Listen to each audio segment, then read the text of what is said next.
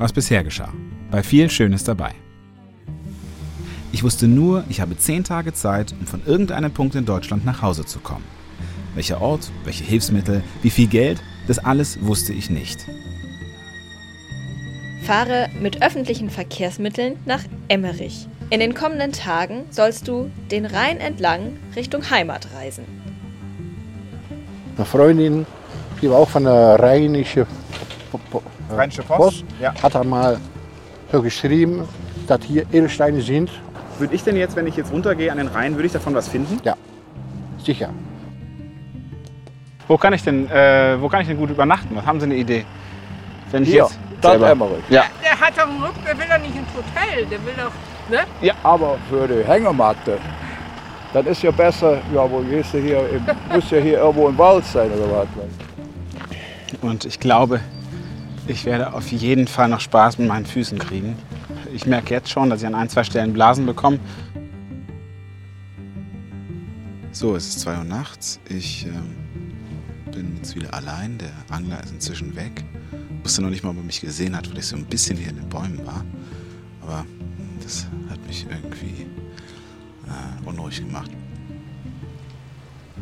Ah ne, der Angler ist immer noch da, sogar. Sehe ich gerade. Hallo und herzlich willkommen zu viel Schönes dabei.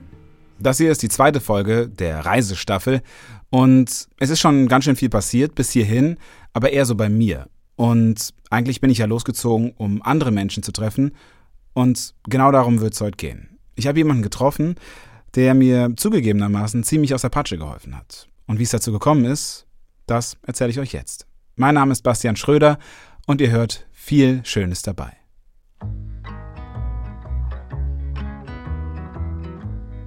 Das ist meine Reise.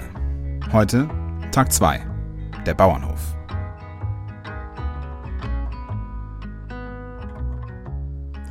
Ja, erstmal sorry für den fiesen Cliffhanger. Kommt nicht mehr vor. Also vielleicht. Also schlussendlich, um da anzuknüpfen, wo wir waren. Es war Nacht. Es war inzwischen fast 4 Uhr geworden und ich lag immer noch wach.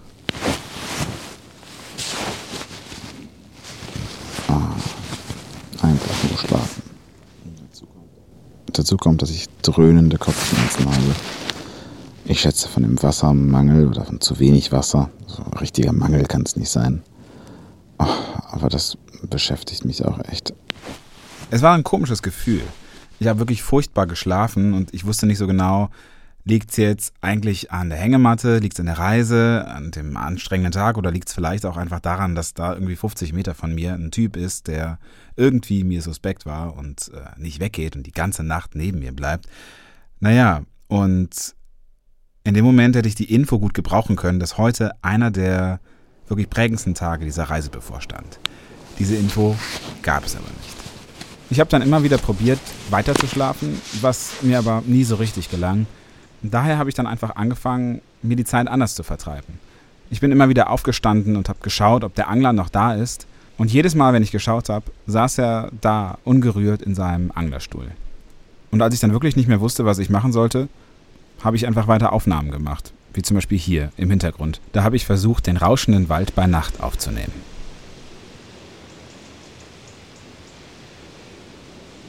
Bis es dann endlich, endlich dämmerte.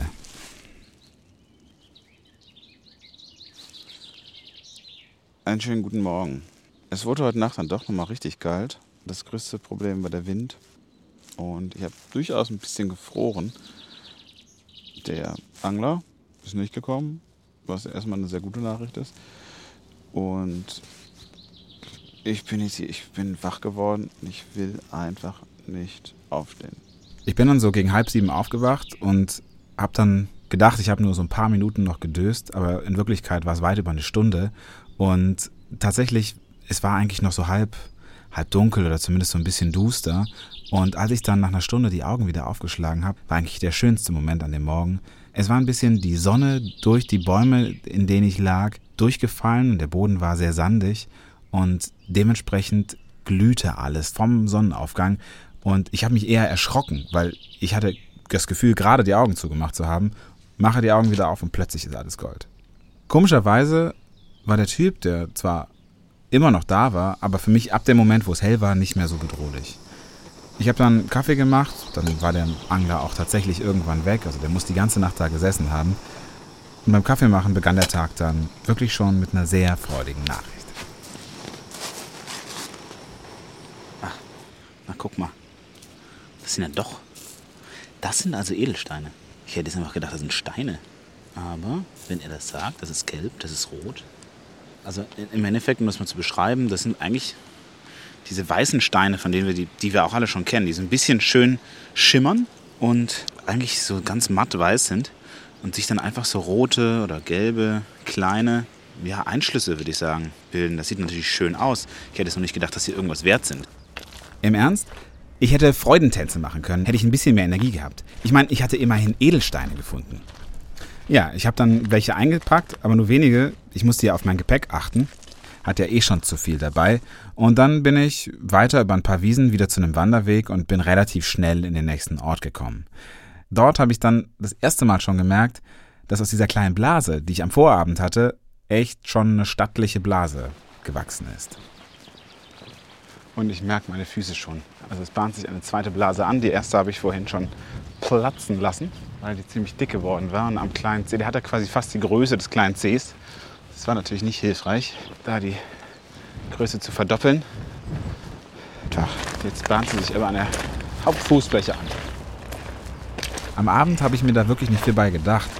Außer, dass es halt ja doch irgendwie normal ist, dass man am Anfang sich mal eine Blase läuft oder ein paar Probleme hat mit den Füßen. Inzwischen gingen bei mir aber schon erste Alarmglocken an. Was würde ich machen, wenn das mit den Blasen jetzt so weitergehen würde? Denn es bahnte sich auch schon auf der anderen Seite die nächste Blase an, auf dem anderen Fuß. Das spürte ich schon.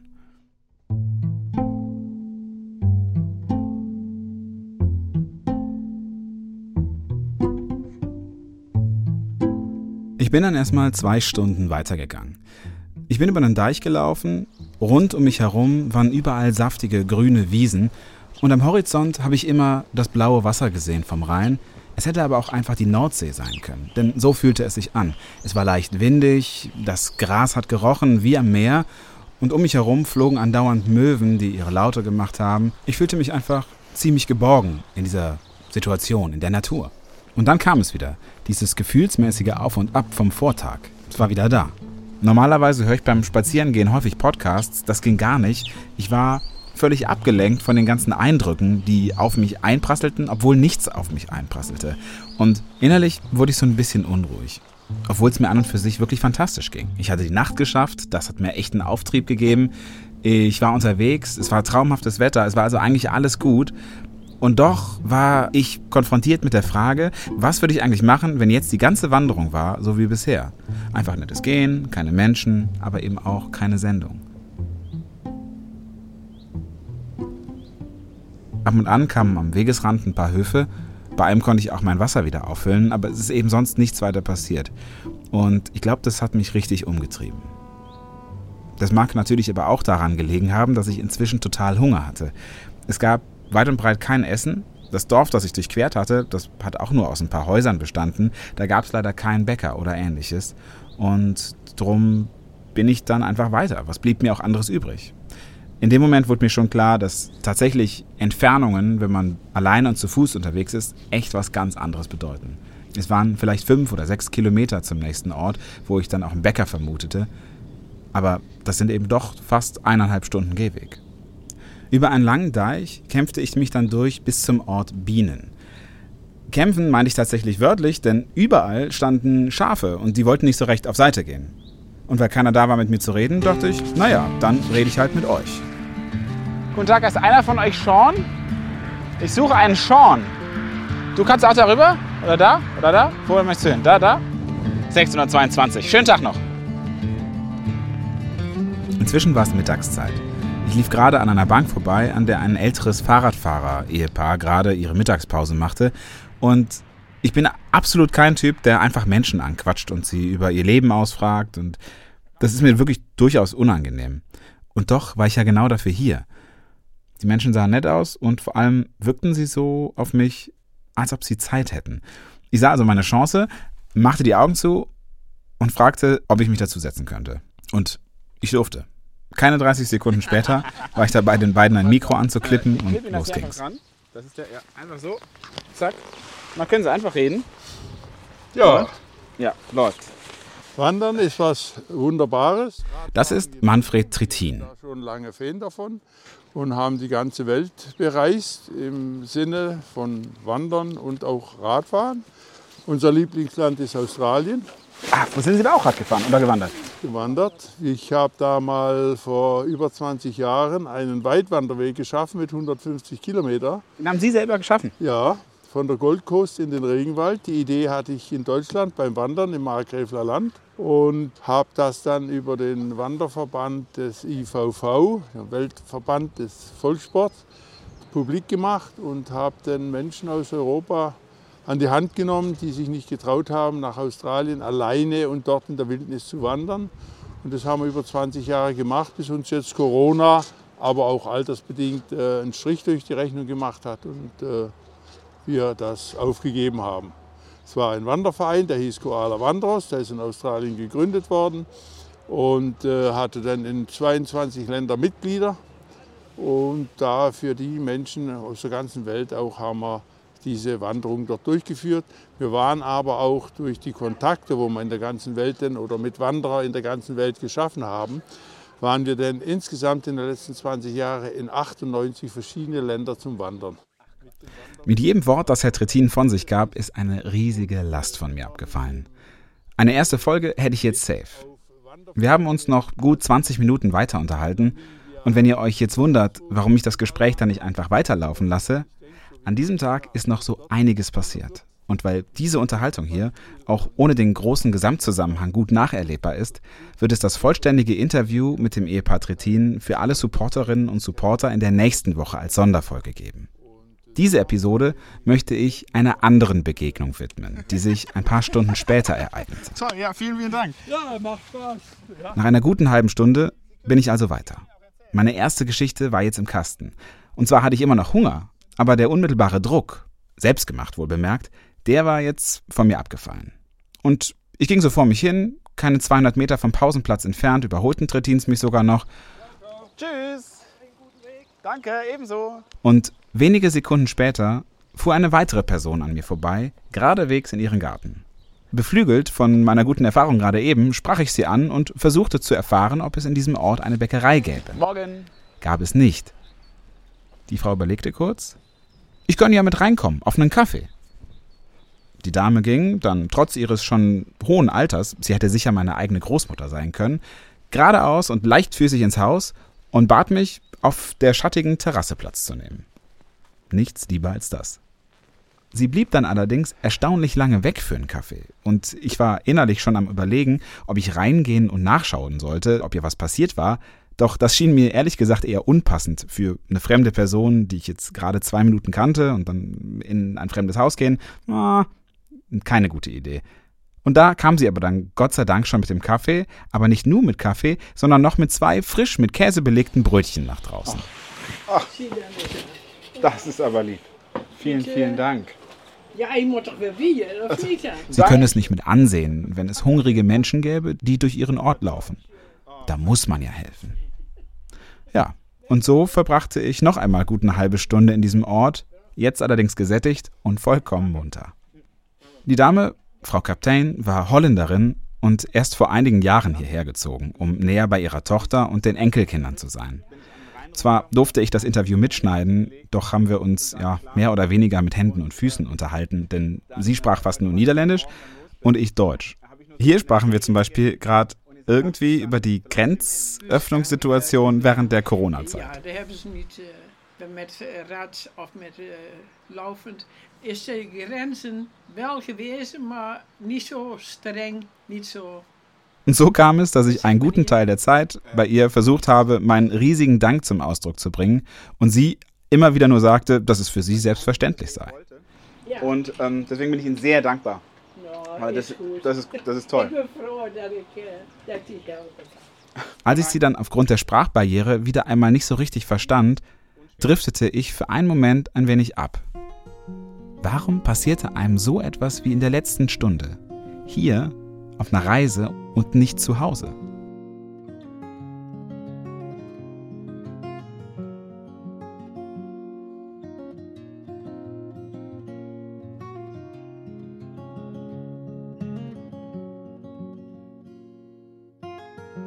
Ich war wieder auf dem Weg. Nach Rees. Frau Kapitän winkte mir am Gartentor hinterher und ich wusste wieder einmal nicht so richtig, wohin mit meinen Emotionen. Ich war der Dame unheimlich dankbar für ihre Hilfe, Sie hatte meine Lage blitzschnell erkannt und mir geholfen. Einfach so. Was jedoch auch in meinem Kopf schwebte, war der Gedanke, ja Mist, mit der Aufnahme würde ich gar nichts machen können. Ich hatte sie ja selbst kaum verstanden. Und rückblickend muss ich sagen, wie verrückt, ich habe immer nur an den Podcast gedacht. Dem Gelingen dieses Podcasts hat sich gedanklich alles untergeordnet. Darauf, dass es noch andere Bedürfnisse gab, musste ich erst noch kommen.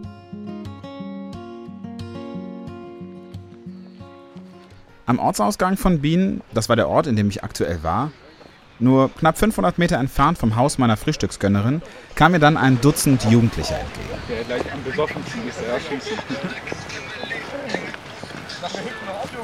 Die waren alle in Uniform geschmissen und auf dem Weg offensichtlich zu einem Schützenfest.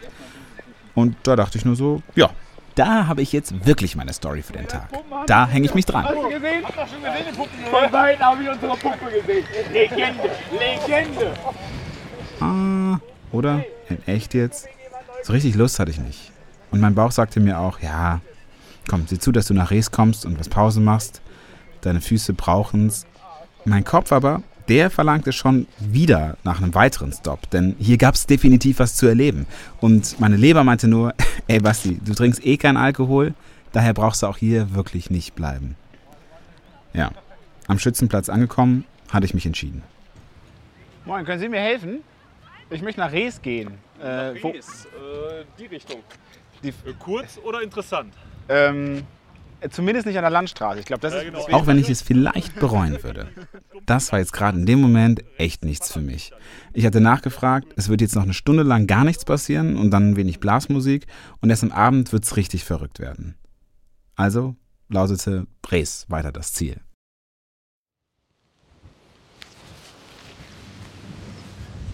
Lebensweisheiten werden erst dann zu wirklichen Weisheiten, wenn man die Situationen, die dazugehören, erlebt hat. Zum Beispiel Pinke niemals gegen den Wind.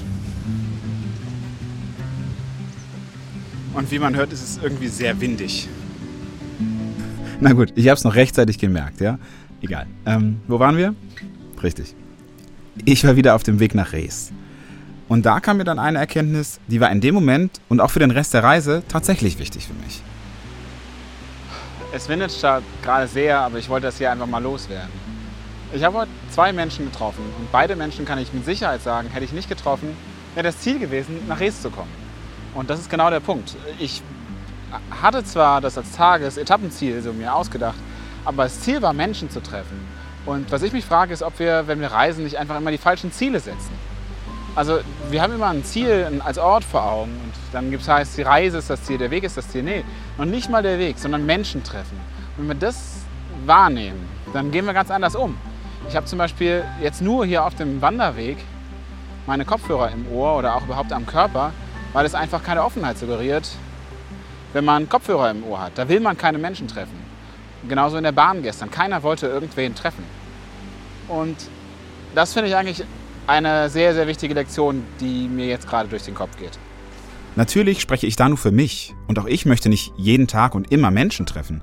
Aber zu verstehen, warum es in diesem Moment passiert ist und warum es sonst vielleicht nicht passiert und auch zu Hause nicht, das fand ich in dem Moment und auch für den Verlauf der weiteren Reise wichtig. Jetzt hatte ich diesen Gedanken im Kopf und eigentlich waren es nur noch vier, fünf Kilometer, um endlich in Rees anzukommen. Da kamen mir dann die ganze Zeit Menschen entgegen.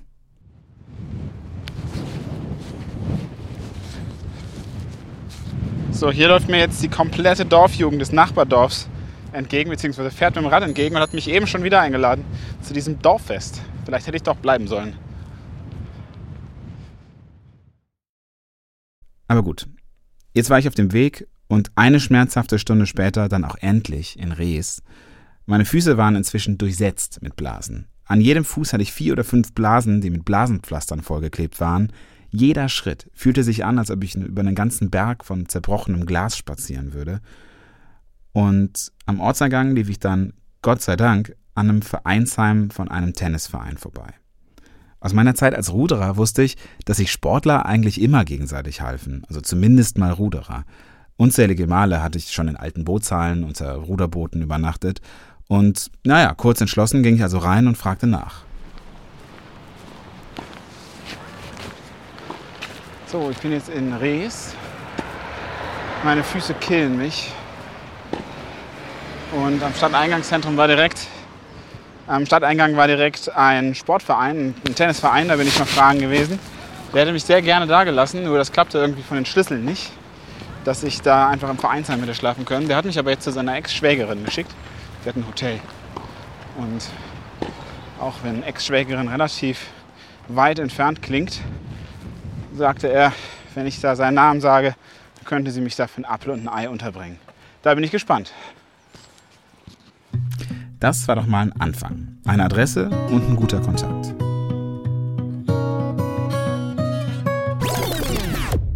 Hätte, hätte sie mich unterbringen können. Denn es war niemand da. Das Hotel war wohl kein echtes Hotel mehr, das erfuhr ich dann von einem Ladenbesitzer, der direkt nebenan sein Geschäft hatte, sondern es war inzwischen eine Unterkunft für Handwerker, aber auch nur unter der Woche. Und na, die seien auch eigentlich immer voll. Wie ich dann schon bald herausfinden sollte, war das wiederum ein Glück für mich. Denn nur deswegen ging ich weiter und kam zur Touristinfo. Moin. Hallo. Ich bin hier auf der Durchreise quasi. Bin gerade am Die Dame empfahl mir zwei, drei Hotels und ich ging meines Weges. Zu meinem Leid waren alle Hotels voll. Allein durch das Abklappern der Hotels hatte ich inzwischen wieder einen Kilometer in den Füßen und die meldeten sich inzwischen immer stärker und verlangten unbedingt nach einer Pause, einer Abkühlung und Balsamierung. Es war April an einem Samstag nach den Osterferien. Ich wollte ehrlicherweise nicht glauben, dass es so schwer sein würde, ein Hotelzimmer in einem Örtchen zu finden, das auf den ersten Blick zu viele Hotels für die Größe und die Attraktion des Ortes hatte. Ich ging also zurück zur Touristinfo und erklärte mich. Also ich muss nach Köln. Ach so. Also ich gehe so ein bisschen entlang. Ja, also dann ist ja äh, so, da- das ist schon mal gar nicht so verkehrt, ne? Die Damen hatten super Ideen. Aber für den Zustand meiner Füße war das quasi nicht mehr möglich. Kann man auch hier auf der Karte sehen. Das ist so gut äh, 10 Kilometer von hier. Ähm, der ist eigentlich auch ganz schön, weil das sind so gut 5 Kilometer. Okay, das, das- ist also nochmal eine ganze Ecke zu laufen. Ne? Das schaffe ich heute nicht mehr. Mich Nee, hat es nee, nämlich das jetzt ist- heute mit den ja, ja, Blasen genau. erwischt. Oh ja. Mhm. Dann hatten sie aber noch andere Ideen. Hätte ein Bus bis nach Haldern? Ja, ein Taxibus um 17.15 Uhr. Sie schauten nach Busverbindungen, überlegten, wie sie mich Teilstücke mitnehmen könnten oder ob sie jemanden kennen würden, der in eine Richtung fahren würde. Und dann nahm eine der Kolleginnen das Telefon in die Hand und versuchte direkt verschiedene Hotels zu erreichen. Brinkmann von der Touristeninformation Stadt Rees. Hallo. Ich habe hier einen Kunden sitzen, der noch ein Zimmer für diese Nacht sucht. Haben Sie noch was frei? Sie, Sie sind ausgebucht. Das ist nicht wahr. Und weil meine Füße so wehtaten, versuchten inzwischen beide Damen der Touristinfo alles, und ich meine wirklich alles, um mich irgendwo sicher unterzubringen.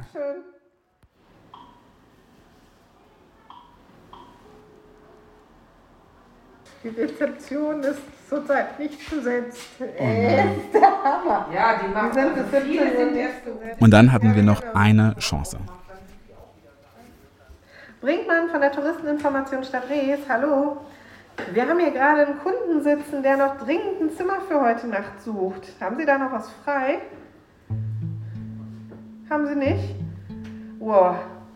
Sie waren jetzt meine letzte Hoffnung. Ja, Mist. Ja gut, dann, versuch, dann versuchen wir weiter. Dankeschön. Tschüss. Alles voll. Wohl bemerkt, ich war in Rees. Falls ihr also mal nicht wissen solltet, wo ihr hinfahren sollt, dann seid versichert, in Rees scheint es irgendwas zu geben, denn viele Menschen kommen hierher und seid noch sicherer, die Touristinfo ist exzellent besetzt. Doch das half mir anscheinend in diesem Moment immer noch nicht, um einen Schlafplatz zu bekommen. Mir blieb nur der Weg raus aus dem Ort, wieder zwischen die Bäume, in meine Hängematte. Ich hatte mich gerade damit abgefunden und versucht, meinen Füßen zu erklären, dass wir uns wieder auf den Weg machen würden, als Folgendes passierte. Äh, Ich mache Ihnen jetzt noch einen Vorschlag. Mhm.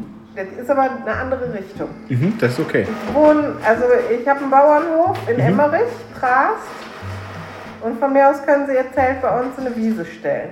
Total gerne. Würde ich total gerne machen. Ja? Ja. Dann, äh, Also andere, ach so, andere Fragen. Haha. Kommen Sie, sind Sie morgen wieder hier in, in Rees? irgendwo? nee, ich bin morgen nicht wieder hier in Rees. Weil dann, das würde mich ja quasi um einen Tag zurückwerfen. ne? Oder Das ist äh, Prast. in Prast war ich morgens schon gewesen. Das war nach einer Stunde Wanderung vielleicht. Da hatte ich kurz angehalten und mir ein paar Blasenpflaster an die Füße geklebt, noch vor meinem ersten Gespräch. So dankbar ich für das Angebot war, ich war ehrlicherweise hin und her gerissen. Das ganze Stück noch einmal gehen? Ich war mega hin und her gerissen und fühlte mich ob meiner sehr verhaltenen Reaktion für total undankbar. Zumindest können Sie irgendwo Ihr Zelt aufschlagen. das ist ein bisschen doof. Äh, ja, das ist total doof. Ne? Ich nehme das total gerne an. Ich muss jetzt echt einfach überlegen, wie komme ich denn an. Die Frage ist, ob wir nicht auf irgendeinem Campingplatz sonst noch, aber wie kriegen wir es? Ich meine, das ist halt halt auch. Nee, wissen Sie was? Ich finde es ein total liebes Angebot. Und wenn das für Sie jetzt nicht ein Riesenumstand ist, Ne, für mich ist das kein Riesenumstand. Also ich weiß zwar nicht, was mein Mann dazu sagt. Vielleicht rufe ich den nochmal an. sie hat dann noch ihren Mann angerufen und mit ihm geklärt, dass ich mich ins Heu legen könnte oder vielleicht sogar in die zurzeit leere Wohnung des Schwiegervaters, der vor einiger Zeit verstorben war und im Erdgeschoss des Hauses gewohnt hatte. Wir verabredeten uns dann für 17 Uhr zum Ende von Melanies Schicht und ich nutzte die Zeit, um meine Wunden ordentlich zu verarzen und nebenan Eis zu essen. Beim Warten machte ich mir meine Situation nochmal richtig bewusst. Noch am Morgen war ich aufgestanden und hatte Sorge, dass überhaupt etwas passieren würde auf dieser Reise. Ich war weitestgehend anonym unterwegs. Jetzt, am Nachmittag, hatte ich mit einer ganzen Handvoll Menschen gesprochen und ihre Geschichten kennengelernt und von ihnen sogar die Erlaubnis bekommen, diese Geschichten in diesem Podcast der ganzen Welt zu erzählen. Gleichzeitig wurde mir mehrfach geholfen und zwar auf eine Art und Weise, die ich eigentlich ehrlicherweise nicht gewohnt war. Und in dem Moment fragte ich mich, was hätte ich getan? Hätte ich jemanden mit nach Hause genommen? Jemand wildfremdes?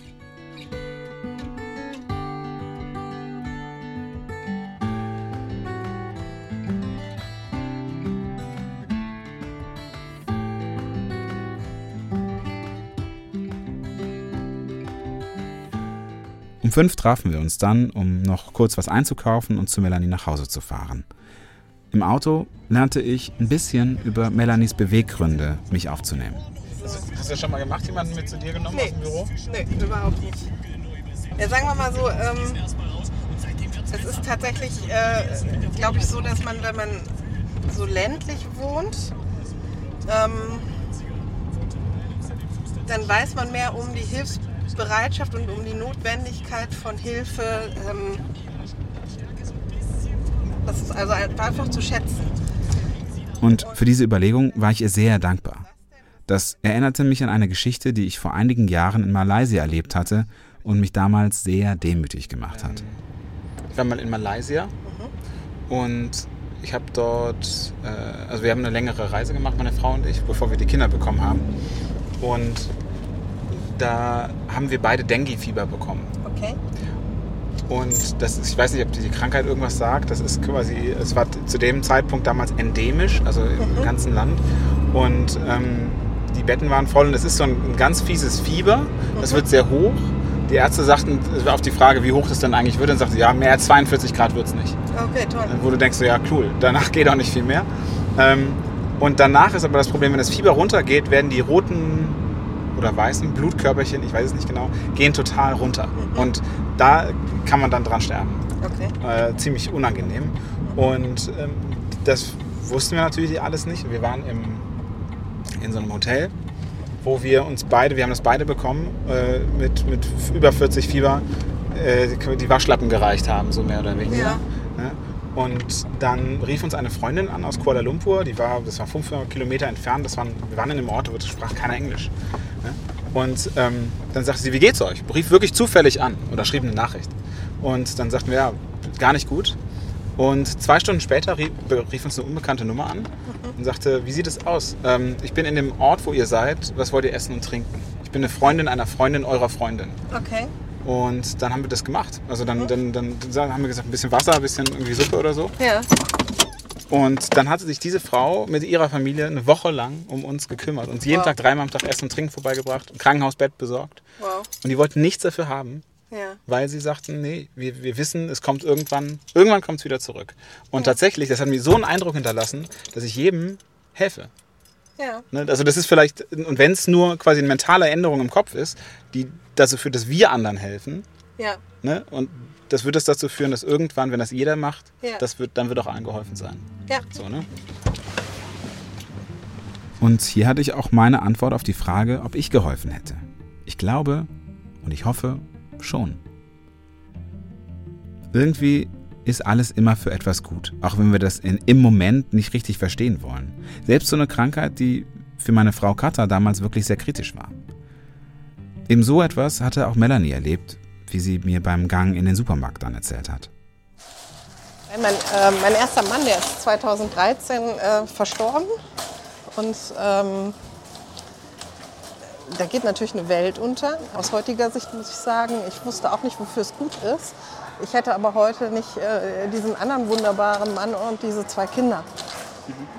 Und dieser Gedanke, dass alles für etwas gut sein würde, der hat sich nicht nur für die Reise, sondern bis heute bei mir ziemlich gut gehalten.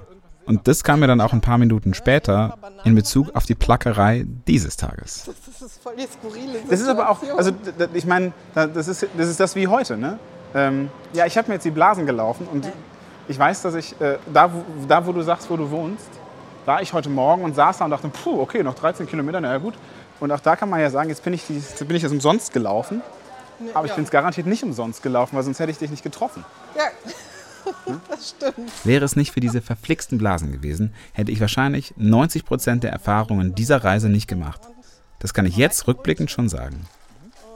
Beim Gang durch den Supermarkt erzählte mir Melanie dann auch ein wenig von ihrem Betrieb. Wie viel Vieh habt ihr? Oh, wir sind ein ganz, ganz kleiner Betrieb.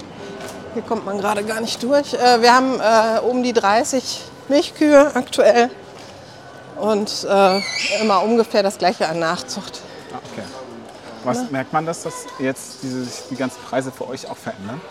Merkt ihr das schon? Irgendwie das, weil man sagt, ja, alle Betriebe werden äh, jetzt von den Energiekosten und dann auch von den äh, Futterkosten und so äh, quasi ja, Ja. überrollt. Ist das was, was ihr schon merkt oder kommt das noch erst im Ähm, nächsten Jahr? Hier nur ganz kurz die Anmerkung. Das Ganze ist im April gewesen. Das hat sich mit Sicherheit bis heute noch mal verändert. Der Ukraine-Krieg war gerade eineinhalb Monate alt und äh, daher muss man das alles vielleicht noch mal ein bisschen relativ sehen. Also wir, wir haben uns dazu entschlossen, keinen, ähm, keinen Dünger mehr zu kaufen, Mhm. weil das einfach, also er hat letztes Jahr 20 Euro gekostet die Tonne, jetzt kostet er 70 bis 80 Euro die Tonne. Ähm, das kriegst du einfach, also wir haben auch nur Grünland, wir haben, also wir sind ein reiner Grünlandbetrieb, wir haben ähm, keinen Acker, von daher äh, kann man da eigentlich ganz gut mit umgehen. Ja, dann kommt da halt nur die Gülle drauf und Mist drauf und dann ist das okay. Aber du hast natürlich dementsprechend deutlich weniger Ertrag, aus, Ja. was, was das eigene Futter angeht. Im Moment sind die Milchpreise äh, steigend, das ist nett. Aber kann das das Ähm, kompensieren? Also bei uns kompensiert es das, weil wir eben äh, keinen, äh, keinen mineralischen Dünger mehr dazu kaufen. Ne? Ja. Bei uns ist es endlich mal so, dass man dass das einfach mal ein bisschen hängen bleibt. Also was heißt hängen bleibt, aber dass man nicht, dass man nicht in, in einer Negativspirale drin sitzt. Ja. Ja, und es ist tatsächlich so. Kleine landwirtschaftliche Betriebe rechnen sich kaum noch. Ich hole mal ein kleines bisschen aus. Im Jahr 2017 waren 41 Prozent der EU-Ausgaben Subventionen für die Landwirtschaft. Und bei einem Gesamtbudget von 137 Milliarden Euro kommt da schon einiges zusammen. Diese Subventionen werden in zwei Töpfen ausgeschüttet. Der Kern für die Landwirte ist der erste Topf, die Direktzahlungen. Diese werden seit einer Novelle des Gesetzes pro Hektar verteilt. Im Jahr 2020 waren das 175 Euro pro Hektar. Und hier kommt die Krux. Egal ob man Wein am Hang anbaut, Weizen auf riesigen Feldern oder einen kleinen Viehbetrieb in den Bergen hat, gerechnet wird je Hektar. Das klingt zwar auf den ersten Blick fair, das lässt jedoch die Basiskosten, zum Beispiel wie einen neuen Traktor oder Güllepumpen, komplett außen vor. Für einen Viehbetrieb mit 30 Kühen und vielleicht 10 Hektar Land kommen über diese Subvention unter 2000 Euro im Jahr zusammen. Ein Betrieb mit 10.000 Hektar Weizen, der bekommt, ja, 1,75 Millionen Euro. Und wenn man bedenkt, dass so ein Traktor schnell mal 100.000, 200.000 Euro kostet, dann wird das Problem klar. Denn für 2000 Euro kann man sich keinen Traktor leisten. Schon gar nicht, wenn sich, wie bei uns, die landwirtschaftlichen Richtlinien jedes Jahr verschärfen.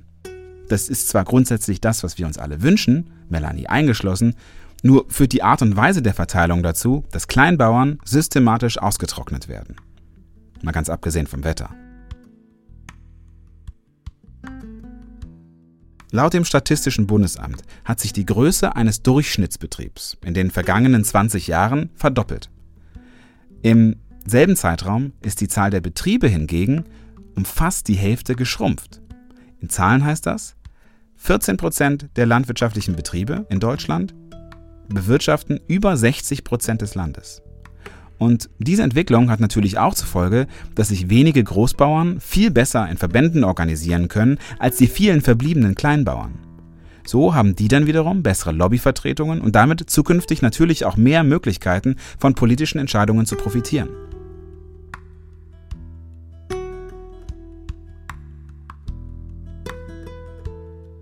Okay, erstmal bis hierhin. Später dazu noch ein bisschen mehr.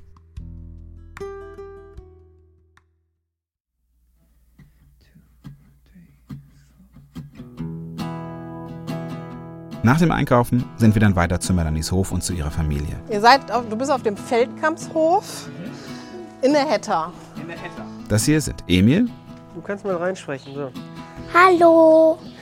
und Clara und zwischendrin habt ihr Wilhelm gehört, den Vater der Kinder und Ehemann von Melanie. Nach einem ausgiebigen Abendessen haben wir dann unsere Hofrunde gemacht. Kühe eintreiben und melken, Hühner rauslassen, Kälber und Pferde füttern und allgemein nach dem Rechten sehen. Die kriegen Gras.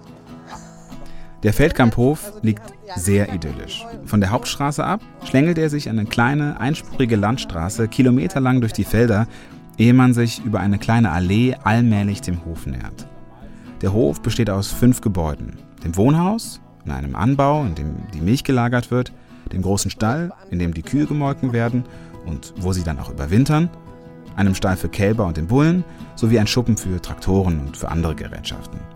Dazu kommen Unterstände für die hofeigenen Dülmener Pferde und ein kleiner Hühnerstall, den die Familie aber wirklich nur für den eigenen Bedarf und als Hobby nutzt. Ehrlich gesagt, der Hof ist genau das, was ich mir als Otto Normalbürger unter einem gut geführten Hof vorstelle. Die Kühe können den ganzen Tag auf den riesigen Weideflächen stehen und müssen nur mal zum Melken rein. Sie bekommen nur wenig bis gar kein Kraftfutter. Sie sehen ungelogen glücklich aus. Auch die anderen Tiere scheinen hier ein gutes Leben zu haben. Selbst der Fuchs der Gegend ist ziemlich entspannt und kommt erst nachmittags vorbei, sodass die Hühner danach erst raus können, so ab dem späten Nachmittag. Dafür dürfen sie dann auch bis ganz spät draußen bleiben. Schaut euch aber bitte gerne auch die Bilder im Beitrag dazu an.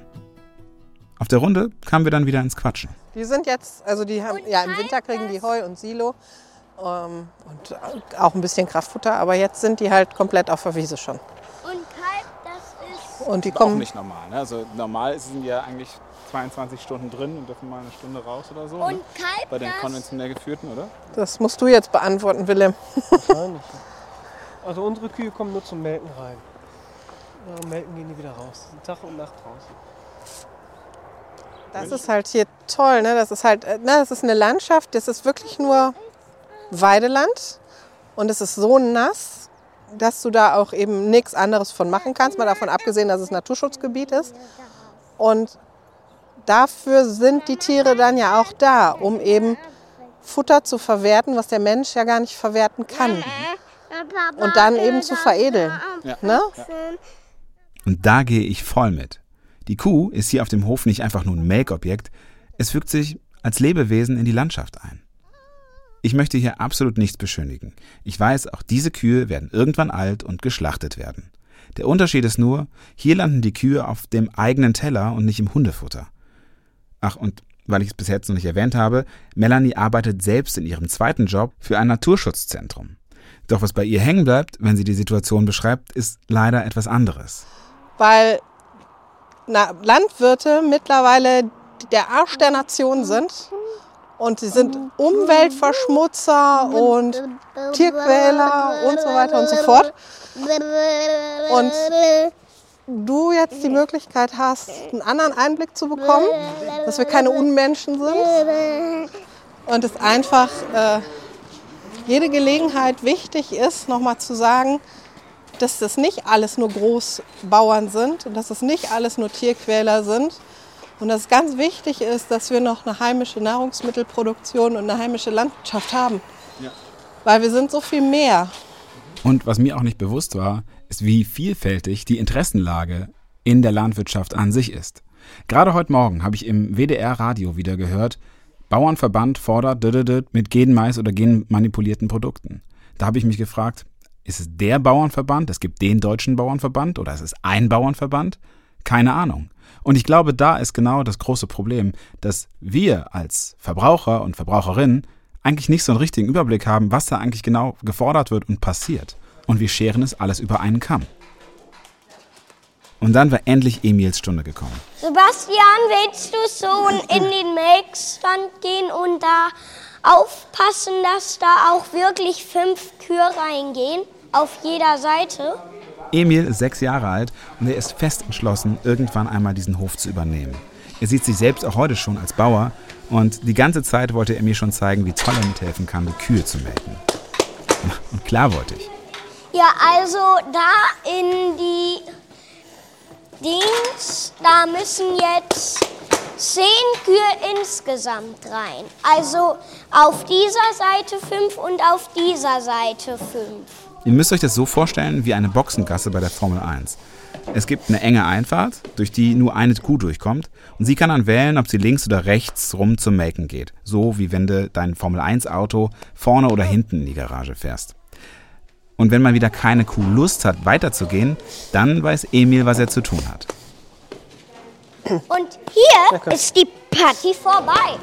Dann gibt's einen kleinen Klaps auf den Hintern und weiter geht's im Kuhchaos. Denn das war's ein wenig. Irgendwie möchte jede Kuh, damit sie schnell wieder raus kann, aber so richtig wollen tun sie es dann doch nicht. Und ich kann das irgendwie auch verstehen. Ja, wir haben die jetzt hier vor dem Melkstand getrieben. Ja, fünf. fünf rechts, fünf links, also zehn Kühe. Mhm. Das ist eine, eine, eine Absauganlage, die geht, saugt die Milch mit Vakuum raus. Okay. Das ist ein Pulsator, der macht entlastet und zieht, entlastet und zieht. Kannst du gleich mal einen Daumen reinstecken, dann merkst du. Tut auch nicht weh, ja? Aber der, na, knacker, das ist so ein Fingerknacker, ja? Nein, nein, nein, nein. Am Anfang tut das nicht weh, aber wenn du den Daumen da lange drin hältst, dann merkst du, wie sich das Blut so in die Spitze äh, reinzieht. Tut nicht weh, aber wird irgendwann unangenehm, ja. Die, die Melkanlage ist von 1978. Da kann man noch was reparieren dran. da kann man noch irgendwie mit, mit einem Hammer und so. mit einem Hammer und Schraubenzieher kann man da noch was machen. Ja, ich komme auch rein. Ich bin auch eine Kuh, die noch fehlt. Dann kannst du jetzt hier die Stopfen hochziehen, Emil. Ja. Und dann fing es an. Ich mach.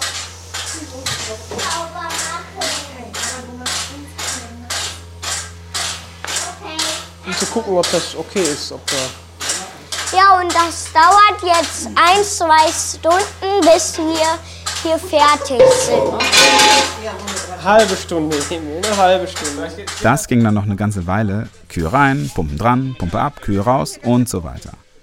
Danach noch die Kälber füttern und alles für die Nacht vorbereiten.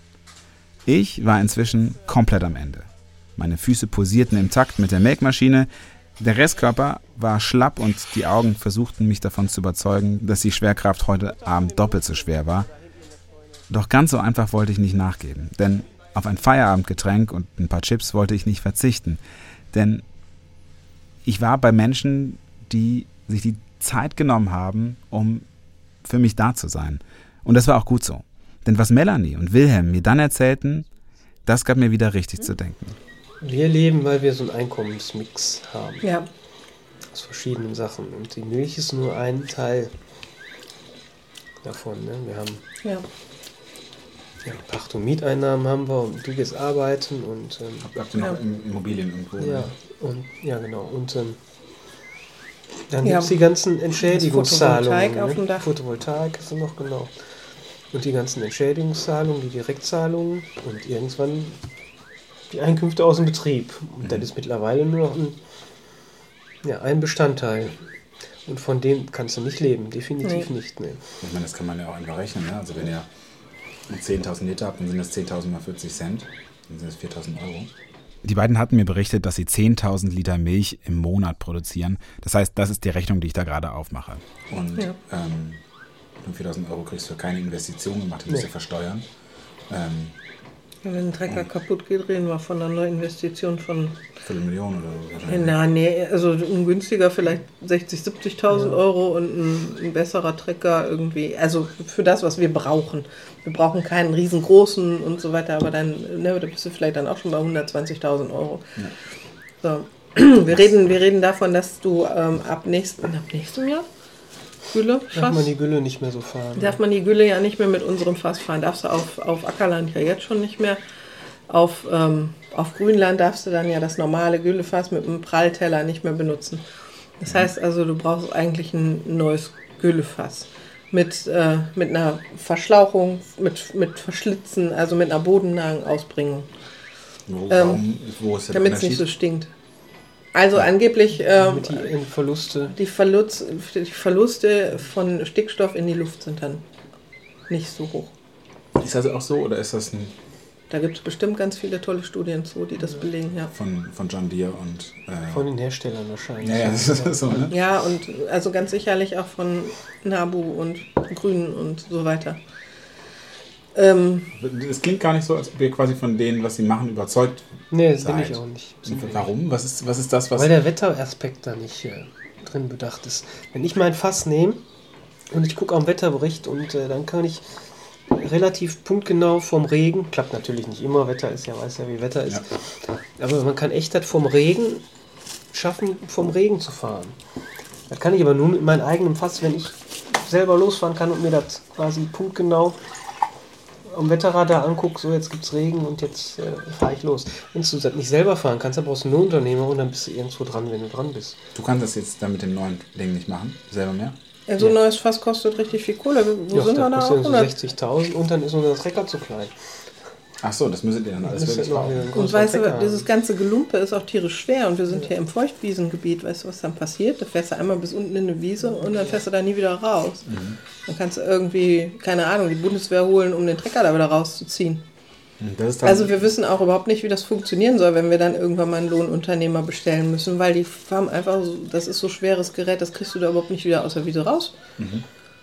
Ähm, so, und mal davon abgesehen sind es halt auch einfach wieder Kosten. Mhm. So, wenn mein Mann selber fährt, das ist seine Zeit, das ist sein Diesel, sein, sein Gerät, das ist auch bezahlt.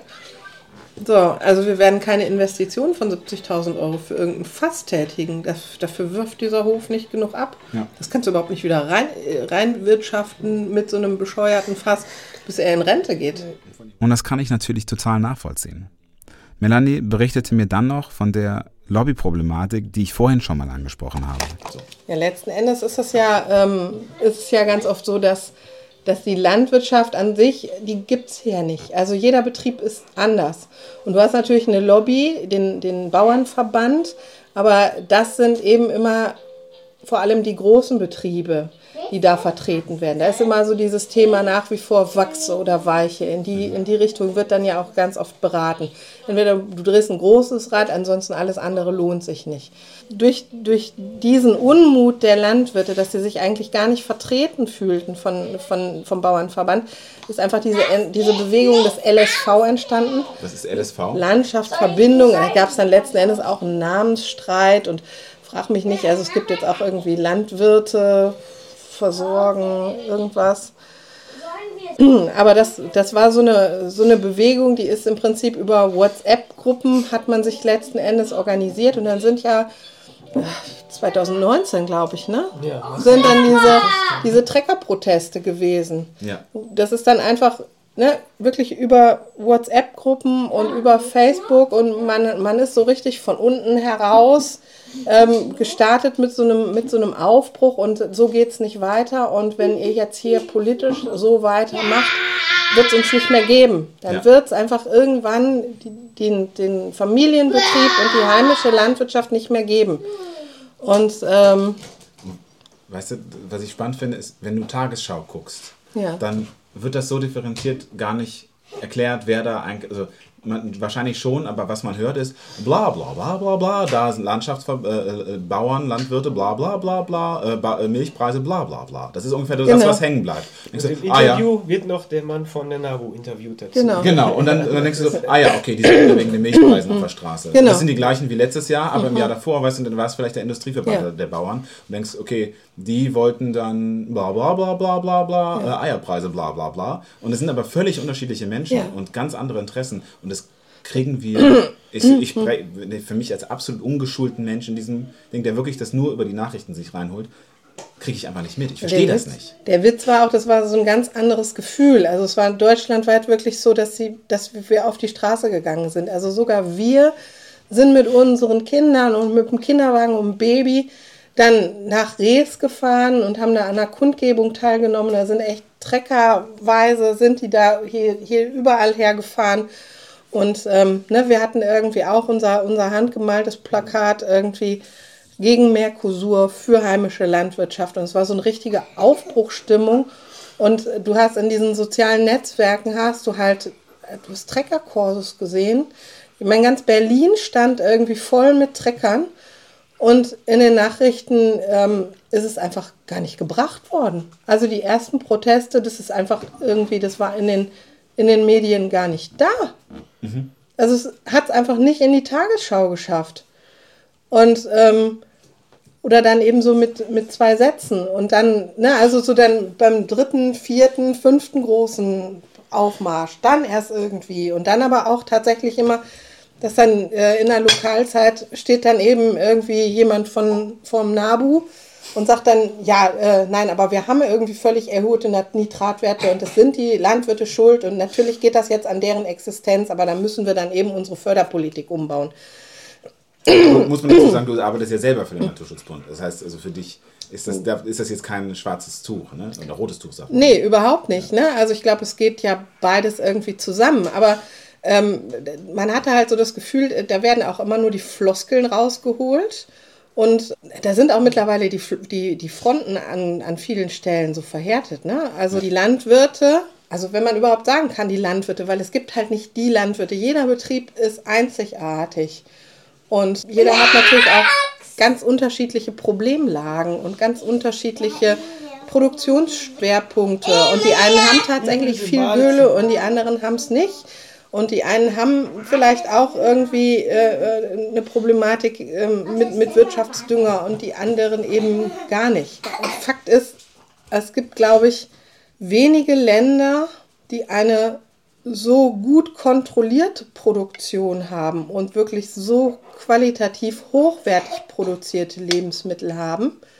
Und das ist eben einfach über diese, diese Stimmungslage in der Bevölkerung, also man braucht ja auch immer einen Schuldigen, und dann ist es eben ganz oft leicht zu sagen, naja, die haben viel Fläche, die sind der Schuldige. Oder ne, es ist einfacher, auf jemanden drauf zu hauen, der tatsächlich nur noch eine kleine Schicht in der Bevölkerung ausmacht, als eben zu sagen, ja, äh, die Hundehalter haben tatsächlich auch einen Anteil. Oder ähm, jeder, jeder Garten braucht jetzt so und so viel Grünanteil und das wird auch kontrolliert. Das macht keiner. Ja. Aber bei den Landwirten wird das kontrolliert. Ne? Also du, In den Privathaushalten würdest du dich ja dann nur unbeliebt machen. genau, und dann verliert man ja eben auch, äh, also das fordert letzten Endes auch keine Naturschutzorganisation, weil äh, da verlierst du Spendengelder. Ja. Ich war und ich bin auch nach wie vor ziemlich hin und her gerissen. Das Problem ist, ich weiß einfach nicht genug und ich kann auch nicht genug rausfinden, weil die Materie mir so fremd ist, dass ich ein umfassendes Bild dessen, was wirklich passiert, auch gar nicht erfassen kann. Ich habe meine Recherche nach bestem Wissen und Gewissen gemacht und versucht, alle Seiten zu sehen. Wobei ich aber immer wieder gelandet bin, ist, dass wir ein Problem haben. Und zwar mit der Landwirtschaft, die wir uns alle wünschen. Denn die wird nicht gefördert, sondern primär gefordert. Mit den Gedanken im Kopf, vielleicht ein bisschen einfacher, weil so viel wusste ich damals ja noch gar nicht, bin ich erstmal schlafen. Es war inzwischen weit nach 23 Uhr. Alle waren müde, außer Emil vielleicht, der genoss das lange Wachbleiben sichtlich, denn der ist eher so eine Nachteule und am Wochenende darf er mal lange aufbleiben und wenn Gäste kommen, erst recht. Nach diesem Tag war ich mir sicher. Diese Reise würde noch einiges für mich bereithalten. Und ich sollte Recht behalten. Wie es weitergeht? Nächstes Mal bei viel Schönes dabei.